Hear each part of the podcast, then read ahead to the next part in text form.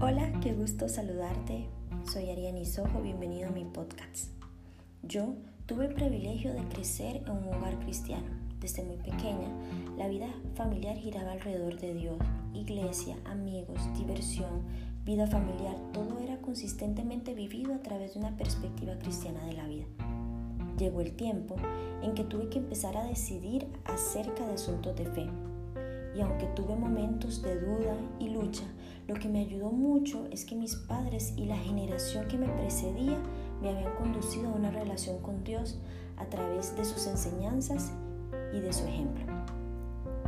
Hoy somos la generación que está desarrollando una relación con Dios. Le estamos conociendo, hemos disfrutado de sus bendiciones, le hemos visto obrar en nuestras vidas y en la vida de otros. En lo personal estoy apasionada con mi relación con Dios. Somos nosotros los que nos levantamos como Josué. ¿Recuerdan ese capítulo de Josué 24, versículo 15, donde Josué le dice al pueblo, si mal os parece servir a Jehová, escogió hoy a quien servís, pero yo y mi casa serviremos a Jehová. Hemos tomado o estamos tomando decisiones similares para nuestras propias vidas y familias como las tomó Josué. Pero no podemos quedarnos ahí en nuestra condición actual. Tenemos que pensar más allá de nuestra generación. Debemos pensar en el legado de fe que dejaremos para la siguiente generación. En jueces capítulo 2 encontramos una historia que en lo personal me confronta y me hace reflexionar en el legado que le voy a dejar a mi siguiente generación. El versículo 8 dice, pero murió Josué, hijo de Nun, siervo de Jehová, siendo de 110 años, y lo sepultaron en su heredad en el monte de Efraín, al norte del monte de Gaz. Y toda aquella generación también fue reunida con sus padres. Toda esa generación de Josué pasó.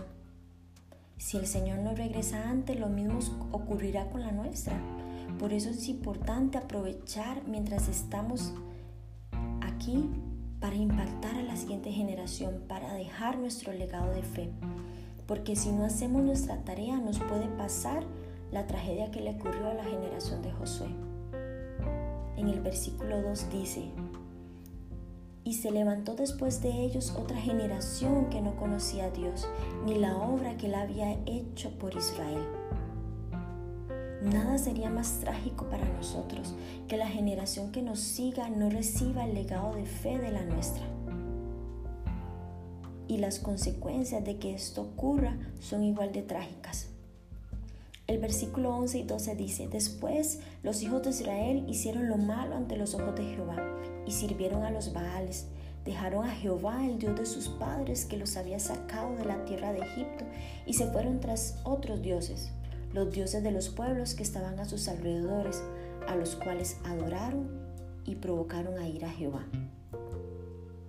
Si la siguiente generación es más inteligente, más tecnológica, más próspera, pero abandona la fe en nuestro Dios y se vuelve tras los ídolos de su corazón, habremos fracasado.